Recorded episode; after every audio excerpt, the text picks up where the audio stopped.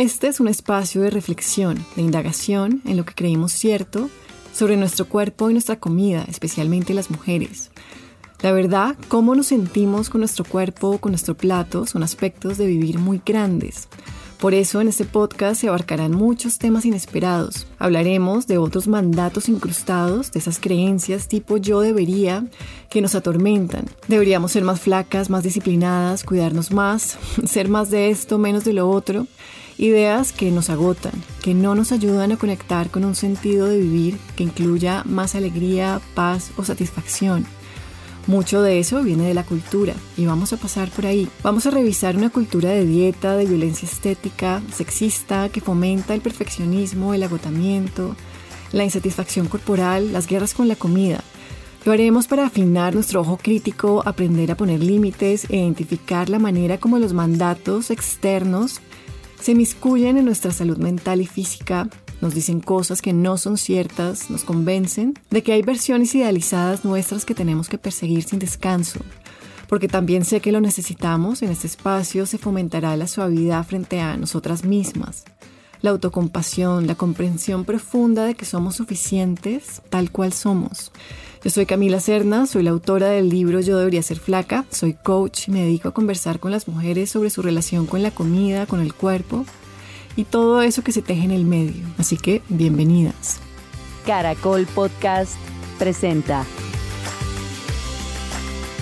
Yo debería ser flaca con Camila Serna. Hola, bienvenidos, bienvenidas. Esta es la cuarta temporada del podcast de Yo debería ser flaca. Y ah, bueno, ya se han acumulado muchos episodios es increíble todo lo que hemos conversado y estoy muy contenta de iniciar esta nueva temporada con ustedes. Mi nombre es Camila Serna, soy coach, escritora. Me dedico a conversar con las mujeres sobre su relación con el cuerpo, con la comida y también, bueno, todo lo que ocurre en el medio de eso, ¿no? Porque no es solo cuerpo y comida, es todas las emociones que nos ocurren, la salud mental, todos los mandatos culturales, todas esas cosas que hemos revisado ya en el podcast y que lo seguiremos haciendo. Seguirán habiendo entrevistas, también haré estos episodios que hago sola, que me gustan mucho porque son muy íntimos. Sí tengo planeado qué decir, pero muchas veces simplemente va saliendo. Y la verdad, este primer episodio de esta nueva temporada no sabía bien de qué de qué quería hablar o cómo quería abordar esta nueva temporada. Tal vez porque han pasado muchas cosas, pero todavía no estoy tan lista para contarles sobre todo lo que ha pasado. Mi año 2023 fue un año muy convulso, muy cargado, con muchas cosas, con temas de salud, temas médicos, temas familiares. El, año pasado, a finales de año, el 9 de diciembre mi mamá falleció. Y digamos que era algo esperado, porque estaba enferma con un cáncer de páncreas que había sido diagnosticado dos años antes. Y bueno, sabíamos que iba a morir.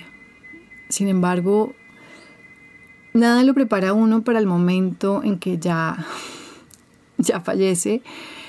He venido entendiendo que es un duelo por primera vez y es un lugar muy especial, la verdad no sabía. Es un lugar que se parece a la tristeza, pero tiene muchas otras emociones.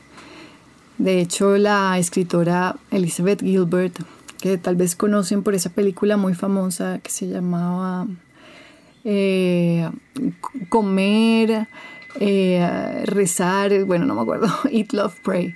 Bueno, en todo caso, ella habla del duelo porque a ella se le murió alguien muy especial de su vida, que era su pareja y su mejor amiga. Y habla del duelo como una ola que nos atrapa y que hace con nosotros lo que quiera, básicamente. Esta ola nos arrastra, nos deja a veces sacar la cabeza un poquito, después la volvemos a hundir. El duelo hace lo que quiera, arrasa con los planes y con las ideas. Y ella dice, de esta manera se parece mucho al amor. Y eso es lo que he venido sintiendo también, que el duelo y el amor se entretejen de maneras muy bonitas. Sin embargo, no estoy lista para contarles y entrar en profundidad sobre todo eso que pasó con mi mamá esos dos años y lo que ha venido pasando después, que lo iré contando porque me parece que vale la pena. Sin embargo, sí sé de qué quiero hablar en este nuevo episodio, en esta nueva temporada.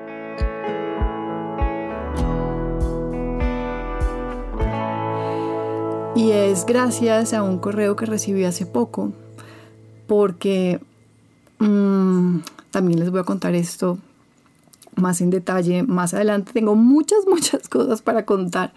Pero bueno, me suscribí a un grupo en línea de una psicóloga inglesa que trabaja con un enfoque biopsicosocial, así lo llama ella. Bio de la biología, nuestra fisiología, psico de la psicología y social, pues todo el contexto social. Y así trabaja ella las dolencias físicas que uno pueda tener. Y la verdad, uno se, pues yo me sorprendí de ver una cantidad de enfermedades con las que ella trabaja eh, que no que la medicina tradicional, o sea, solo el enfoque de la biología y los medicamentos, pues no, no, le, no tiene el alcance para manejar muchas cosas digestivas, eh, cosas como la enfermedad de Crohn, eh, la, el síndrome de colon irritable, también la endometriosis, bueno, una cantidad de cosas que le pasan a muchísima gente que son muy comunes, que interrumpen mucho la vida, afectan la calidad de la vida y la gente no sabe bien cómo manejarlas y, la medicina solita a veces no alcanza. Entonces, esta mujer lo abarca desde, desde estos tres componentes y me ha parecido fascinante, fascinante, porque yo les dije, o no sé si lo dije mucho, pero el año pasado estuve enferma, me sentí muy mal, también eso se, como que desencadenó en temas de salud mental, de hecho esos son temas que voy a abordar en mi nuevo libro, que me parecen fundamentales porque muchas veces tenemos dolencias físicas que desencadenan temas también de salud mental y cómo se entretejen esas dos y la verdad los médicos no saben bien cómo ayudarnos y no es porque no quieran, es que a veces no están los recursos. En todo caso, yo el año pasado me sentí mal y terminé conectando con esta mujer y entrando a su grupo en línea. Me encanta su abordaje, me ha servido un montón para el manejo de mis dolencias físicas, digestivas, de las que hablaré más profundamente más adelante porque son, son como temas muy grandes que han venido ocurriendo y todavía no los estoy integrando. Entonces, como quiero contarles sobre eso cuando lo tenga mucho más digerido. Eh, en todo caso, recibí de ella un correo y se me prendió como el bombillito de lo que quería hablar en este primer episodio.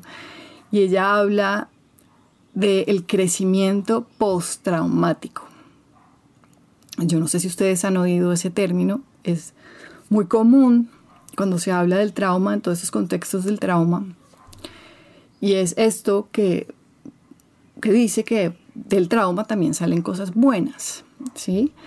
Es un término acuñado en los noventas y básicamente está diciendo que a partir del trauma también se generan cambios positivos en la gente. ¿Sí? Como específicamente que la gente aprende a ser más amable consigo misma, menos crítica, también más amable con los demás, también aprende a priorizar qué importa realmente en la vida, a tener unos valores muy claros que guían la conducta, a sentir más asombro por el hecho de estar vivos, ¿no? Sentir que esto es un milagro realmente, no, no andar como como zombies por la vida, sino realmente entender que vivir es un regalo que se nos da temporalmente y, que se acaba.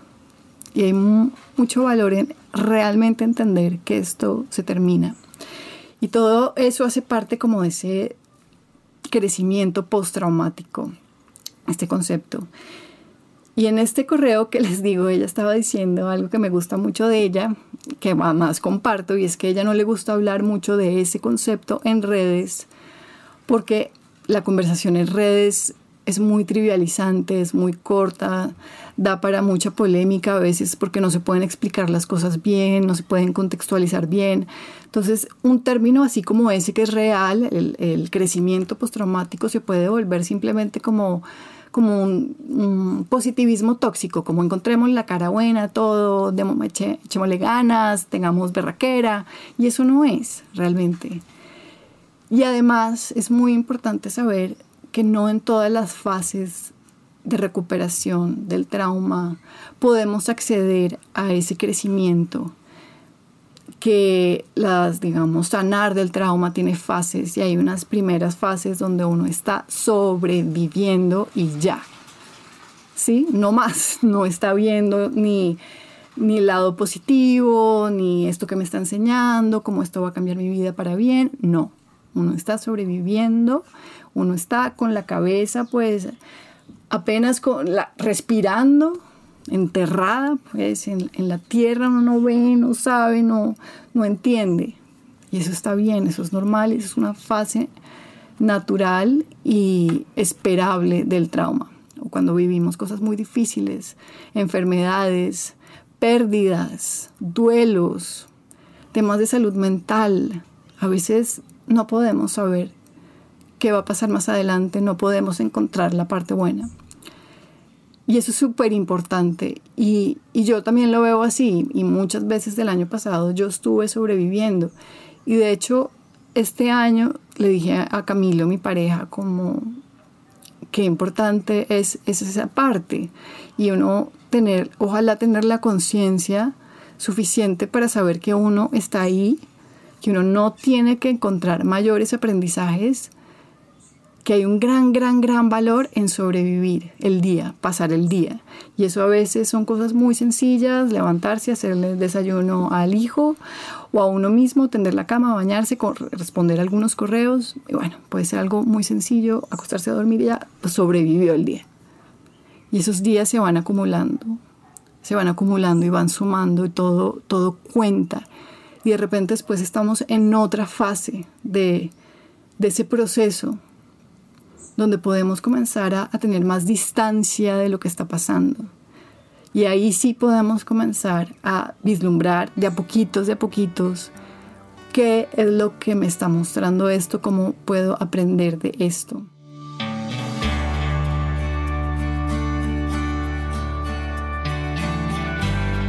Esto me gusta, me parece que es sano, porque o si no nos vamos para el otro lado de ese positivismo tóxico, de como de querer apresurarse a encontrar aprendizajes, pero todavía no podemos, estamos muy temblorosos, el piso no está sólido y realmente no podemos. Y esa primera fase de sobrevivir es fundamental.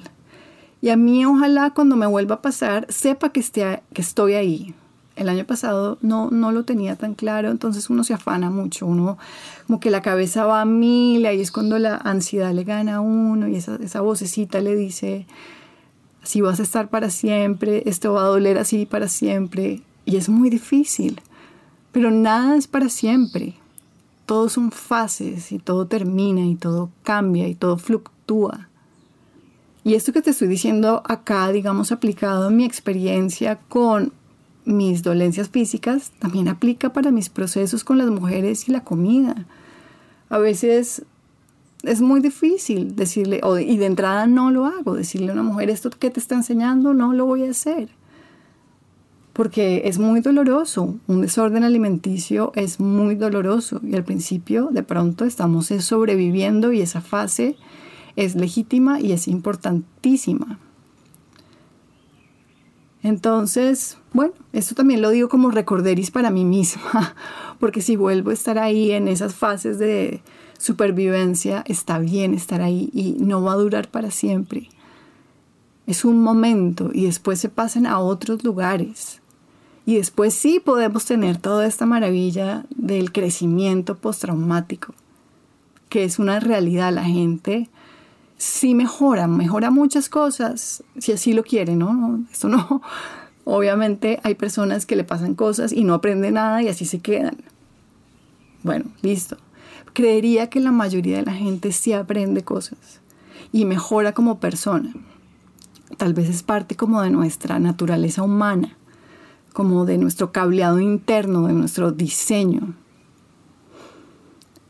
Y al final es muy valioso porque uno se da cuenta que aunque uno no quiere que le vuelva a pasar y uno no se desea a uno mismo dolor y trauma, porque eso ya es como un masoquismo que a mí no me interesa, yo voluntariamente no quiero sufrir, no quiero. Sin embargo, si me dijeran que el año pasado se borra y no pasó, yo no tomaría esa opción porque entonces no sabría quién sería hoy. No tendría los recursos que tengo hoy. ¿Sí? Y yo creo que si analizamos eso es súper especial.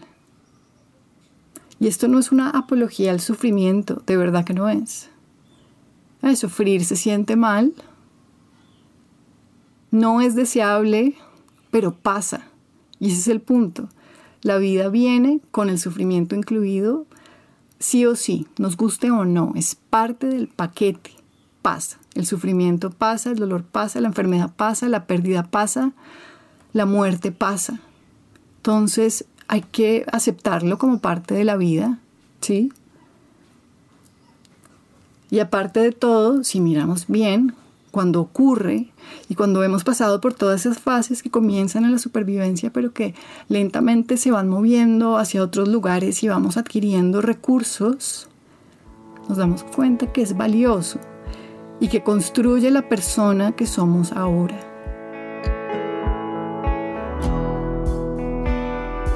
Y bueno, yo te quería dejar con esa reflexión. Empezamos esta nueva temporada.